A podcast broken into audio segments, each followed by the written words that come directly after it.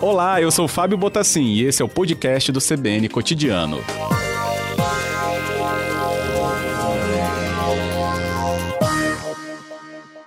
Vamos falar um pouco mais sobre a influência do encarecimento de materiais de construção para a indústria né, da construção civil do mercado imobiliário. Por isso, na ponta da linha está conosco Sandro Carlesso, que é o presidente da Associação de Empresas do Mercado Imobiliário do Espírito Santo, a ADEME Espírito Santo.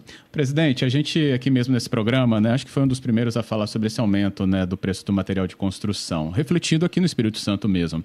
Só que conforme os dias passaram, isso foi trazendo novas leituras para o próprio setor.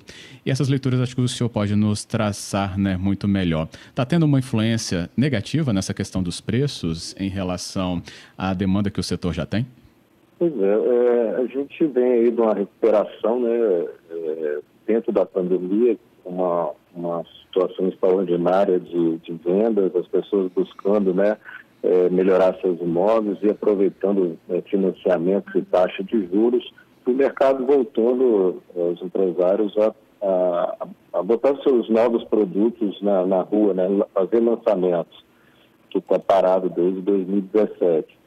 E, e aí é, a gente vem né, nessa, nessa retomada e de repente a gente é, depara com uma situação de falta de material e com isso uma, uma elevação abusiva de preços é, de materiais é, primordiais é, de construção e isso acaba acarretando é, numa, numa situação de postergar lançamentos até que isso se estabilize, aumentar preços né, de imóveis que estão em construção para poder é, acompanhar o custo da obra que estava previsto com o atual momento.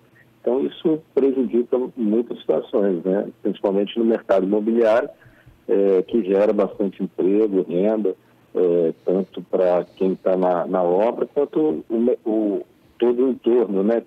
Imobiliárias, corretores, administradores de condomínio, e por aí vai toda a cadeia do mercado imobiliário.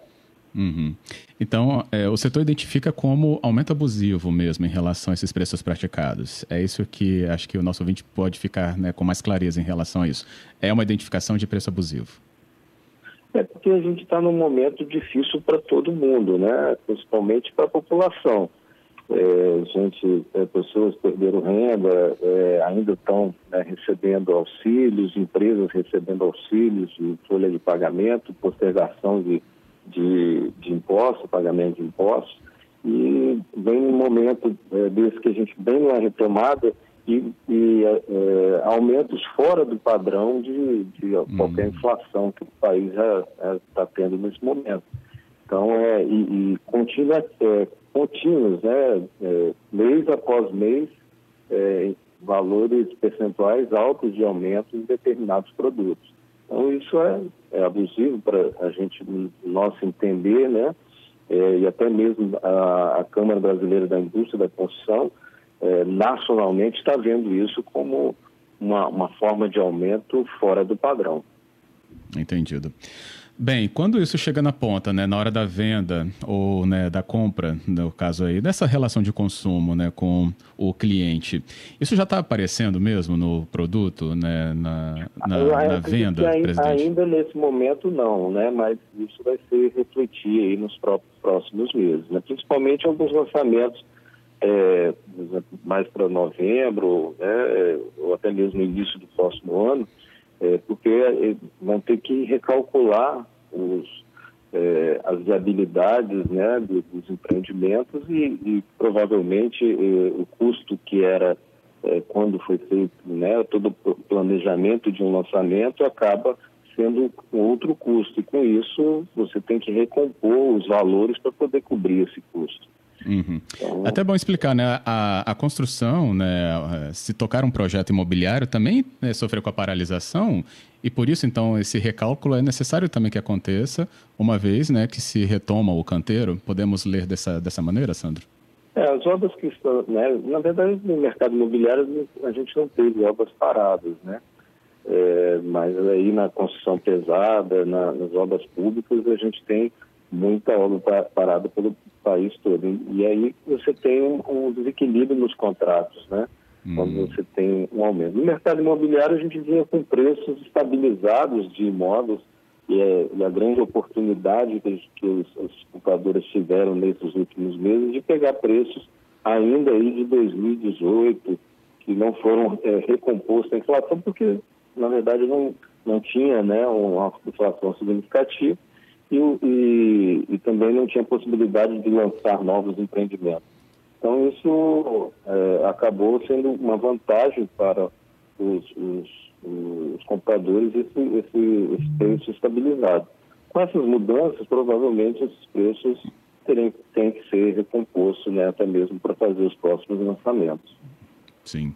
Lembrando que conosco está o Sandro Carlesso, o presidente da Associação de Empresas do Mercado Imobiliário do Espírito Santo, a ADM Espírito Santo. Falando em especial da demanda vindo então do mercado, presidente, é, a gente percebeu que a pandemia jogou todo o olhar né, para nossas casas. Muitas, inclusive, passando pela reforma, inclusive, resultando em uma parte até dessa conversa por causa do material de construção. Mas e a compra, né, a troca de um imóvel, né, que seria a demanda também, muitas vezes até represado pelo que a gente viu desde 2016 para 2014, né, da crise para cá, e a possível retomada também mais forte para o setor, como você falava. Isso trouxe essa demanda já identificada para o setor, né, pós-pandemia, ou que já se desenha um pós-pandemia com força para as negociações de imóveis? É, a gente teve um mês de agosto excepcional, né, de, há muitos anos que não, não tinha. Se pegar de, de maio até né, é, agora setembro, a gente teve uma, uma retomada do mercado é, em, é, em, relação à venda muito forte, é, com vendas aí batendo recorde, é, principalmente no mês de, de agosto, é, durante aí uns, uns, três, três anos aí para trás. E isso dá, se deu porque né, é, a gente com a valorização do imóvel, né, as pessoas dentro de casa sentindo-se é, a necessidade né, do lar, do, do, do, aconchego do lar, a proteção do lar, muitas vezes tendo que melhorar seu imóvel, ou fazendo pequenas reformas, ou mudando é, é de, de, de, apartamento ou de casa. Muitos procuraram casa, procuraram uhum. terrenos para construir suas casas. Então, teve esse movimento, aproveitando também as condições é, financeiras do mercado. Né? A gente hoje tem uma possibilidade de financiamento é, excelente. Né? Os bancos é, é, querendo fazer os financiamentos, disponibilizando recursos, diminuindo taxa de juros, é, é, modalidades de financiamento diferentes, com indicadores para correção diferentes. Então, o mercado estava num movimento é, é, significativo para a decisão de tomada de, de, tomada de decisão na compra do imóvel.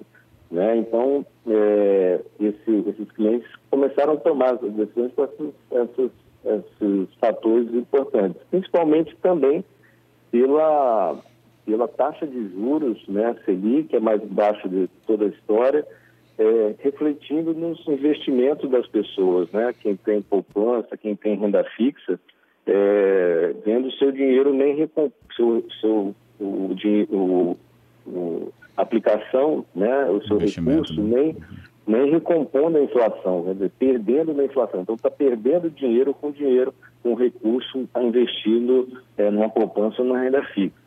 Então, a, a, melhor forma de levar esse dinheiro para um lugar seguro é o imóvel. De repente, a pessoa estava, é, o comprador estava aguardando o melhor momento para fechar o negócio. E no caso do, da Selic, né, que ela que ela está no patamar, menor patamar histórico, então as pessoas que tinham recurso é, numa renda fixa, numa poupança, viu o seu, seu recurso perder valor é, é, comparando é, com a inflação. Então, a, a, rentabilidade desses, dessas aplicações ficaram, é, nem remuneraram a inflação. E a possibilidade de, né, do, desse comprador, que muitas vezes a gente identificou que que já vem procurando imóvel desde 2017, 2018, e agora é, é a oportunidade dele de tomada de decisão, onde o recurso dele está parado ou até perdendo dinheiro, ele pode investir no imóvel, é, investimento pessoal, né, de melhoria de, de apartamento, ou até mesmo de negócio, porque o,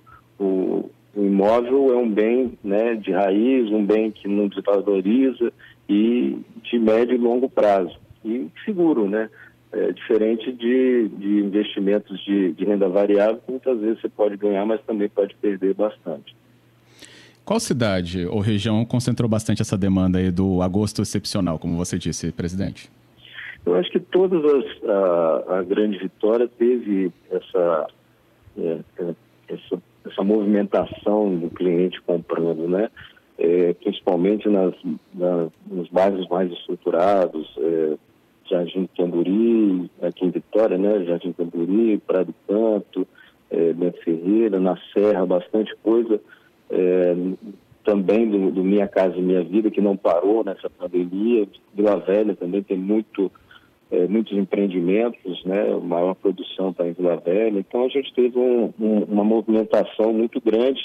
É, nesses municípios que têm áreas maiores e têm é, loteamentos e condomínios de lotes, né, condomínios fechados de, de, de lotes, também se uhum. viu uma, uma, uma demanda muito grande e fechamento de negócio. Teve é, loteamentos que fecharam né, as vendas porque é, foram comprados todos os lotes e aí as pessoas pensando em ter uma casa, em poder ter um espaço maior é, e a possibilidade de repente de trabalhar é, em casa através do, do home office. Então a gente Ótimo. viu esse movimento como todo, não só aqui na Grande Vitória, mas na, no interior, nas principais cidades do interior também. Ok. Presidente, mais uma vez obrigado pela conversa clara e aberta aqui com o nosso ouvinte do cotidiano. Obrigado, Sandro. Ok, Fábio. A ADM está à disposição, eu também. Obrigado a todos.